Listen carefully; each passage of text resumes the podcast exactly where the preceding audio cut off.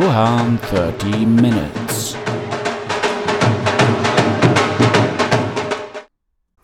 Hallo und herzlich willkommen. Mein Name ist Rohan und ihr hört Rohan 30 Minutes. Dies ist die letzte Episode in diesem etwas komisch anmutenden Jahr 2020.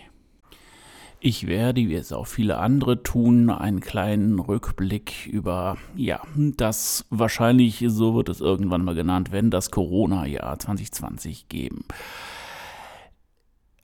Ich werde definitiv nicht auf äh, Covid-19 eingehen. Da müsst ihr euch eure eigenen Gedanken machen, wie ihr damit umgeht oder in der letzten Zeit oder in den letzten Monaten umgegangen seid. Also Natürlich wird es auch in dem Rückblick dann halt auch die Auswirkungen äh, die, oder wenn die Auswirkungen besprochen werden, aber mm, wie ihr euch bei diesem Thema aufstellt, wie ihr damit umgeht, welche Meinung ihr da habt, jede Meinung muss akzeptiert werden, aber ich werde hier definitiv nur auf das eingehen, was im Bereich Kunst und besonders halt auch im Liter Bereich Literatur im Jahr 2020 geschehen ist.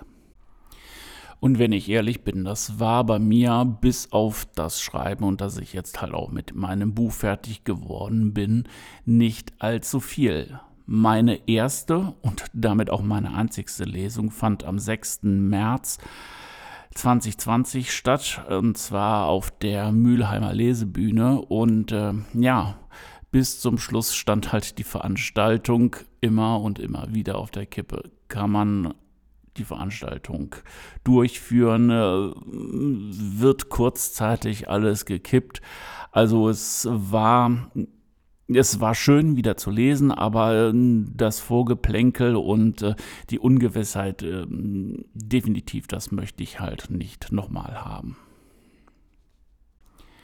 Aber im Gegensatz zu den anderen Kollegen aus der Kunstszene war das, denke ich mal, noch Peanuts. Dann habe ich weniger Lesungen gemacht, aber ich konnte schreiben, ich konnte meine Bücher verkaufen und ähm, ja, also ähm, für mich war es in dem Sinne, oder für mich war der Einbruch jetzt nicht so riesig wie wahrscheinlich dann halt auch Musiker, die auf Tournee gehen oder Theater- und Opernkünstler, die dann halt, ja, wenn die Häuser geschlossen sind, gar nichts mehr machen können. Ja, ähm, den Buchverkauf konnte ich natürlich auch nur realisieren über den Onlinehandel, weil im äh, März und im April waren die, ja, die Sortimentbüchereien und oder Bibliotheken waren geschlossen und dementsprechend ähm, ja sank dort der Umsatz. Und das merkt man natürlich auch der Künstler alleine äh, da gibt es immer noch Nebengewerke, die dann halt auch mit und an dem Künstler verdienen. Das sind halt die Bibliotheken, das sind die Caterer, das sind die Konzertveranstalter, die Verleiher von Bühnenequipment oder der Rigger, der dann halt die, ähm, die Scheinwerfer nach oben zieht. Alles ist dieses Jahr zum Erliegen gekommen und das sind sehr, sehr viele Menschen, die da ja, an den, ja, am gekratzt haben, beziehungsweise dann halt auch arbeitslos geworden sind. Wenn wir noch kurz im April beziehungsweise auch im März bleiben, dann äh, ist auch der größte Literatur Award der Welt davon betroffen, und zwar der International Dublin Literary Award mit einem, ja, mit dem höchst dotierten Preis oder höchst, weltweit höchst dotierten Preis von 100.000 Euro. Für 2020 und 2021 sind oder ist die Veranstaltung, sind die Veranstaltungen ausgesetzt bzw. unterbrochen worden. Das heißt auch so große und renommierte Veranstaltungen haben darunter zu leiden. Aber im Mai gibt es auch oder gab es auch erfreuliche Nachrichten. Und die, die mich kennen, wissen, ja, die sagen, okay, geil, Rohan, du bist da geboren worden, aber das wollte ich jetzt damit ehrlich gesagt nicht ansprechen, sondern eher in Richtung Lit Cologne gehen, die es seit 2001 gibt und die seit 2001 auch immer in Köln stattfindet.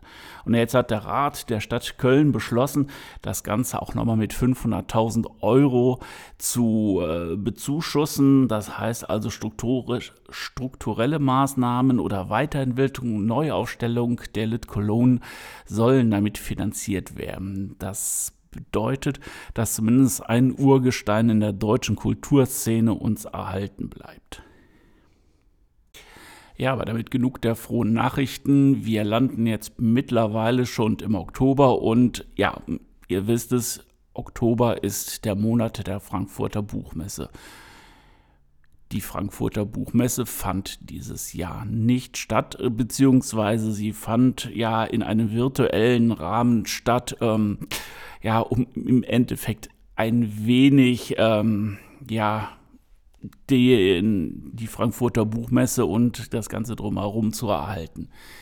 Ich persönlich habe es mir nicht angetan. Ich kenne es von meiner ähm, Brot- und Butterarbeit zu Genüge, wie dann halt solche Veranstaltungen äh, ablaufen, sei es jetzt Telefonkonferenzen, sei es, es irgendwelche Workshops oder sowas ja, es ist ein Mittel und es ist ein Mittel zum Zweck, um die ganze Sache auch nochmal nicht ganz versumpfen zu lassen oder dann halt auch, ähm, ja, die Arbeit, die halt auch die Verlage und ähm, teilweise dann halt auch die Schriftsteller in diesen Termin der Frankfurter Buchmesse stecken, nicht ganz, ähm, ja, dass sie nicht ganz umsonst gewesen ist, aber virtuell ist halt nicht so wie Präsenz. Und deswegen hoffe ich, dass 2021 auch in Frankfurt wieder die Tore öffnen und man dann halt auch Papier und Menschen riechen kann.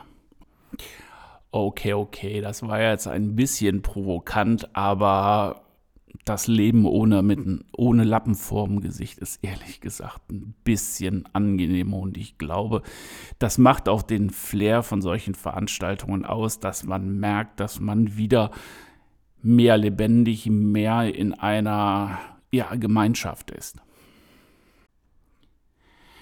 Leider haben uns auch im Jahr 2020 Menschen aus der Literaturszene verlassen. Darunter zählt unter anderem Burkhard Driest, Alberto Uderzo, der Zeichner und Mitautor von Asterix. Und ich muss ganz ehrlich sagen, meine Lateinkenntnisse habe ich aus Asterix-Büchern. Oder ich sage es einfach mal, meine bescheidenen Lateinkenntnisse.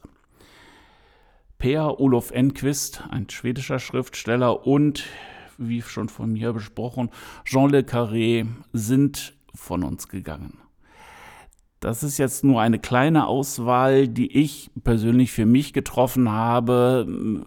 Ihr habt sicherlich ähm, andere Schriftsteller, wo ihr denkt, oh mein Gott, warum gerade den oder warum gerade die? Wie gesagt, eine kleine Auswahl und ähm, ja, für mich war sie klein und das ist ehrlich gesagt auch gut so.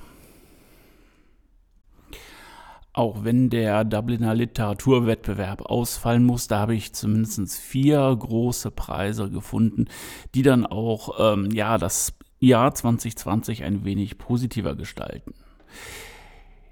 Der Deutsche Buchpreis 2020 ging an Anne Weber für Annette, ein Heldinnen-Epos. Die US-amerikanische Dichterin Luise Glück oder wie man es auch ausspricht, Glick, erhielt den Literaturnobelpreis.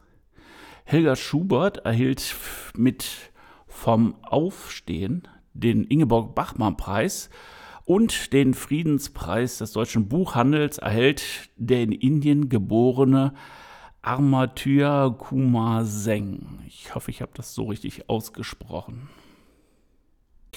Die Rubrik aus dem Tier gezogen entfällt heute. Ich glaube, das waren auch genug News. Und jetzt folgt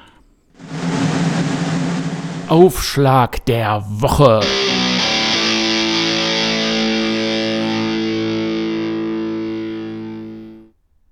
Beim Aufschlag der Woche lese ich immer den ersten Satz eines Buches, das ich bei mir aus der, aus der Bibliothek gezogen habe.